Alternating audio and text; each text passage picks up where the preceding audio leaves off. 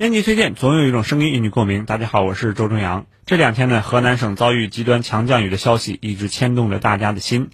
面对突如其来的危难，人民子弟兵冲在第一线，社会力量伸出援助之手，广大网友为河南祈福。但偏偏就在这个时候，有人忙着灾难营销，还有人制造谣言为救灾添乱。河南当地的一家房企以入驻高地让风雨只是风景作为宣传噱头。另一家房企则借助暴雨为自己的车位打广告，还配上了“就算大雨让这座城市颠倒，有车位无烦恼”的文字。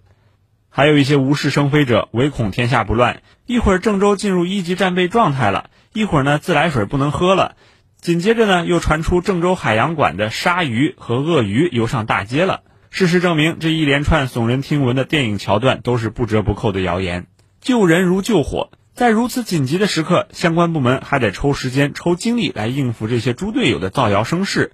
救援人员则可能被不实消息所误导，无端的消耗救援力量。造谣者用带血的流量满足自己的私利，浪费社会资源，造成民众恐慌，也给救灾带来了更大的困难。当素不相识的路人大哥冒着生命危险救出跌入积水坑的孩子和妈妈，当人民子弟兵精疲力竭地躺倒在冰冷的水泥地。嘴里还念叨着受灾群众，看着这些感人的画面，忙着灾难营销、忙着造谣的人，良心难道不会痛吗？一场暴雨就像是人性道德的试金石，在重大灾难面前，我们看到了受灾人民守望相助，看到了救援人员众志成城，但也看到了一小部分人没有道德底线的丑陋面目。